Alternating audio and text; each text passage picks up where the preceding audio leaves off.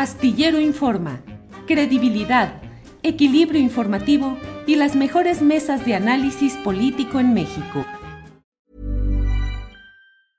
I'm Sandra, and I'm just the professional your small business was looking for. But you didn't hire me because you didn't use LinkedIn jobs. LinkedIn has professionals you can't find anywhere else, including those who aren't actively looking for a new job but might be open to the perfect role, like me.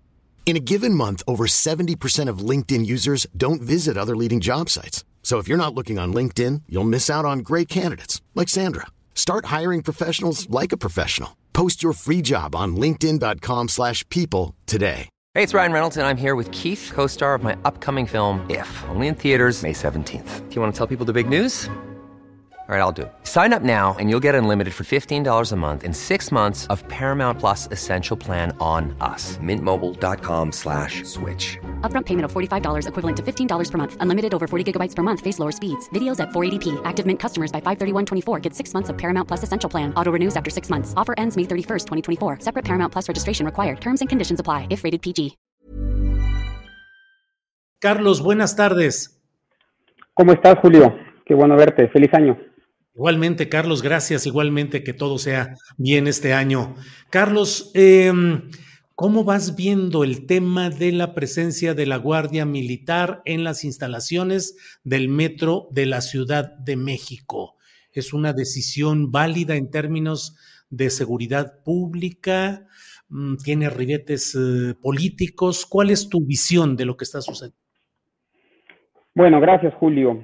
Eh, para empezar, decir que la policía de la Ciudad de México es una de las mejores policías, eh, no solamente de México, sino de América Latina. Es la más grande, tiene 80 mil elementos, tiene muchísimos cuerpos especializados, es profesional, es civil y tiene suficientes elementos para cuidar el metro y la ciudad entera. Insisto, 80 mil elementos. El anuncio que hace la jefa de gobierno es que 6 mil guardias nacionales vienen a cuidar el metro. La pregunta que uno se hace ahí, bueno, ¿qué diferencia real habrá en torno a la, fuerza estatal, la fuerza de seguridad para proteger las instalaciones? No pareciera, no pareciera que, que es una, que es, que es significante o que es importante. Dicho eso, me parece pues que la decisión de desplegar parte de la Guardia Nacional hacia el metro es más bien un mensaje político que pretende fortalecer la narrativa de que lo que sucedió la semana pasada y lo que ha estado sucediendo en el metro tiene más bien que ver con un potencial sabotaje, que puede ser, eso no lo sabemos, y menos eh, resultado de un tema administrativo o presupuestal. Es decir, fomenta la hipótesis o pretende dar certidumbre a la hipótesis de que se trató de un sabotaje y no eh, un problema presupuestal, administrativo o meramente técnico. No es una política pública que vaya a solucionar un problema, me parece, es más bien un mensaje político que se intenta mandar desde eh, eh, la jefatura de gobierno. Carlos, uh, este, um, este episodio del metro pareciera estar inscrito en una serie de circunstancias que incluyen el caso de la ministra Yasmín Esquivel y su eh, asunto de la tesis de licenciatura, el atentado contra el periodista Ciro, Pérez Le eh, Ciro Gómez Leiva, que fue desde el mes pasado de diciembre, pero ahora está también resolviéndose. Este 2023, ¿crees que vas, es decir, los indicios son de que estará cargado de muchos acontecimientos que, bajo una óptica normal, parecerían llevar un proceso institucional, pero que hoy estarán muy cargados de la tinta política y electoral? Bueno, ahí me, ahí me llevas más al horizonte del análisis político, Julio, y uh -huh. bueno, creo que tienes razón. Yo te diría, insisto más desde el plano meramente del análisis político, que desde la reforma electoral, desde la discusión de la reforma electoral, se transitó hacia un nuevo proceso, hacia un nuevo, hacia un nuevo plano en la discusión entre la oposición y el gobierno federal. Y no tengo la menor duda, insisto, esto no empezó en enero, digamos desde, desde otoño del año pasado, que entramos a, a, un tramo final del periodo del presidente López Obrador, en el que lo que más vamos a ver es disenso, golpes bajos de un lado y otro, y muy pocos ánimos de consenso, muy pocos ánimos por conciliar, no tengo la menor duda. Tampoco tengo la menor duda de que la oposición es capaz de sabotear el metro o más, no, estoy diciendo que así haya sido, pero yo creo que la hipótesis es, viable, es verosímil. Volviendo al tema del metro, la pregunta es, aún si fuera el caso, aún si estuviéramos hablando de, un caso de sabotaje, ¿cómo la presencia de 6.000 guardias nacionales va a ayudar eh, a, dejar de sabotear? Es decir, si pensamos que, esto sucede tras bambalinas, si pensamos que esto sucede cuando el metro está muerto, cuando está cerrado, y no cuando hay eh, flujo de gente, entonces, ¿en qué ayuda realmente la Guardia Nacional? más allá de mandar un mensaje político o de crear alguna percepción de seguridad entre la gente que utiliza el metro. Pero no, no parece que sea una política pública que pueda ayudar mucho.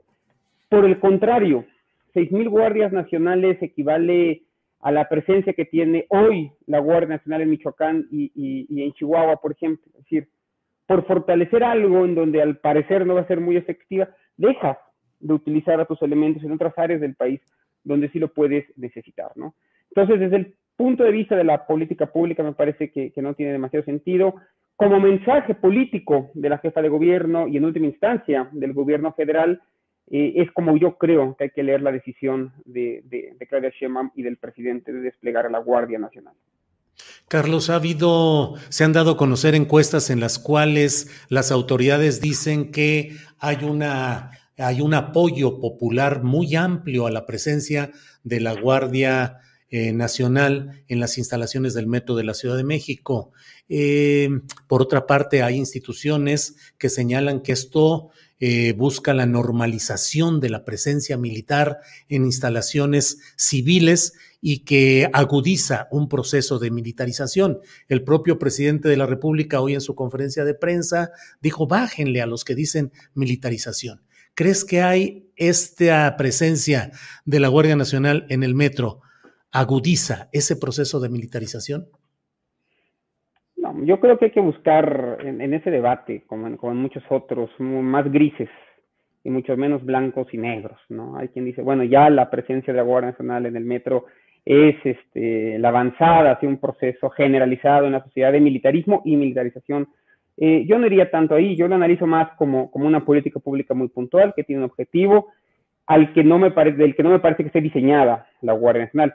Ciertamente la Guardia Nacional tiene mucho apoyo popular, también lo tiene, por cierto, la Secretaría de Seguridad Ciudadana eh, aquí en la Ciudad de México.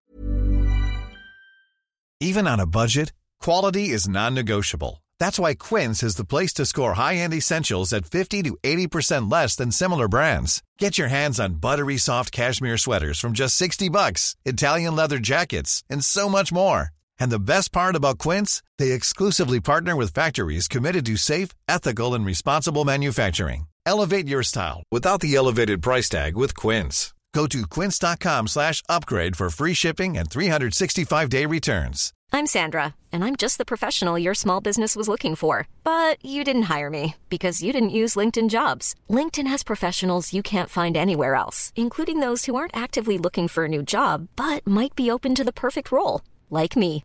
In a given month, over 70% of LinkedIn users don't visit other leading job sites. So if you're not looking on LinkedIn, you'll miss out on great candidates like Sandra. Start hiring professionals like a professional. Post your free job on linkedin.com slash people today. Es una policía que tiene mucho apoyo popular, que se le ve bien, que es profesional, que actúa bien y que ha mejorado muchísimo en los últimos tres eh, o cuatro años.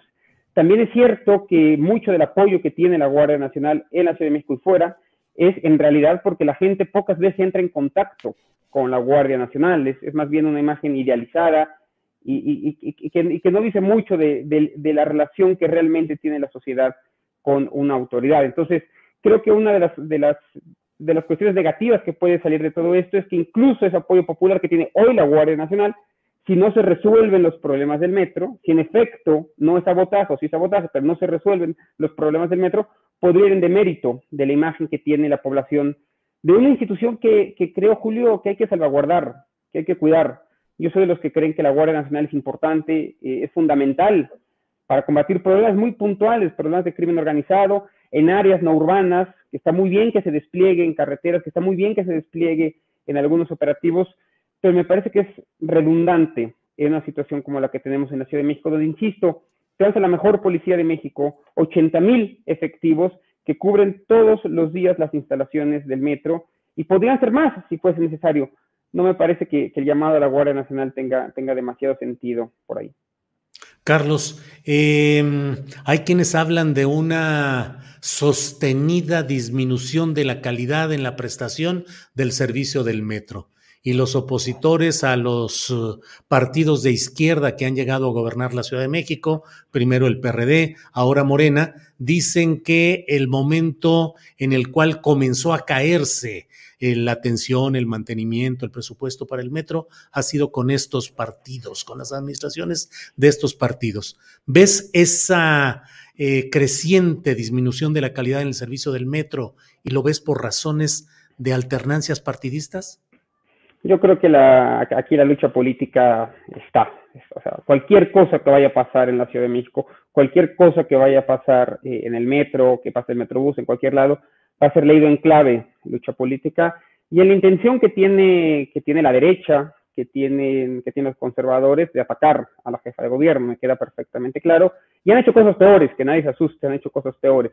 Entonces yo lo leo siempre en clave, en clave electoral Ciertamente la catástrofe de la línea 12 es lo que va a marcar eh, la última parte del periodo de gobierno de Claudia Sheinbaum y cualquier cosa que suceda en el metro, en el metrobús, eh, etcétera, en, cualquier camión, va a ser utilizado en contra de la jefa de gobierno. Eh, lo cierto es que las encuestas hasta hace poco no señalaban esto de que la prestación del servicio había decaído, al contrario, las encuestas que yo conozco, hechas por organismos independientes, hablan de que había mayor satisfacción en cuanto a los medios masivos eh, eh, de transporte en la ciudad. Ciertamente se han construido las líneas del cablebús, se ha mejorado muchísimo en la infraestructura urbana y, al menos las encuestas que yo conozco no hablan de este deterioro. Evidentemente la oposición señala que es así. Hay que entenderlo pues en el, en el marco de, en el estadio de la lucha política eh, en el que nos encontramos a seis meses, siete meses de la definición del candidato o la candidata de Morena para la presidencia de la República. No puede leerse de otra manera.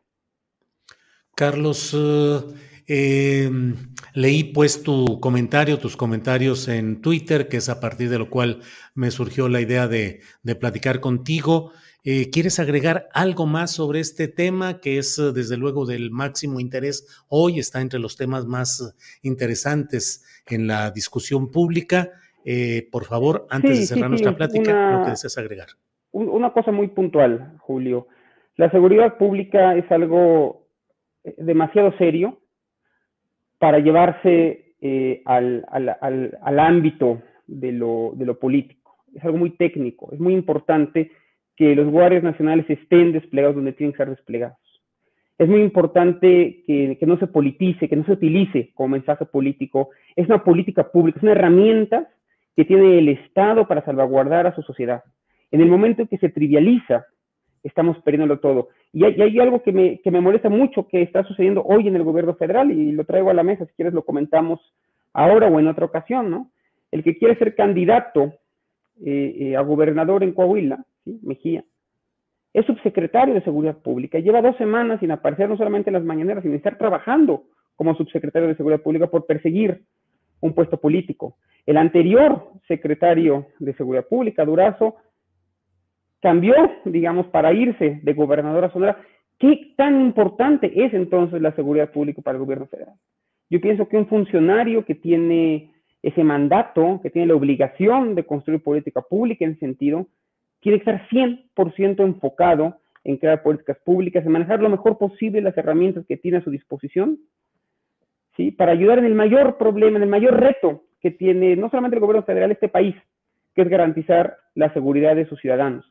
Entonces, de pronto, la trivialización de la seguridad pública, la trivialización del uso de las herramientas que sí tiene el Estado, otras no las tenemos, pero estas sí las tenemos, ¿sí? Para salvaguardar a sus ciudadanos eh, me este, parece por lo menos eh, perverso y me enoja bastante que se politice y no se utilice como lo que es una herramienta que sí tiene el Estado para afrontar un problema muy serio, probablemente el más serio que tiene hoy el Estado mexicano. Carlos, pues te agradezco mucho esta posibilidad de platicar y bueno, pues eh, esperemos eh, eh, la continuidad del análisis y los comentarios a lo largo de este año que viene cargadito de temas y de asuntos para platicar. Carlos, muchas gracias como siempre. Siempre contento de verte, Julio. Te va muy bien, me da mucho gusto. Muy amable, gracias. Igualmente, Carlos Pérez Ricard, profesor investigador del CIDE, miembro de la Comisión de la Verdad de México, de la Comisión de la Verdad, que ha sido eh, organizada para investigar los eh, crímenes políticos desde los poderes eh, a lo largo de décadas anteriores y articulista en Sin embargo. Para que te enteres del próximo noticiero, suscríbete y dale follow en Apple, Spotify, Amazon Music, Google o donde sea que escuches podcast. Te invitamos a visitar nuestra página julioastillero.com.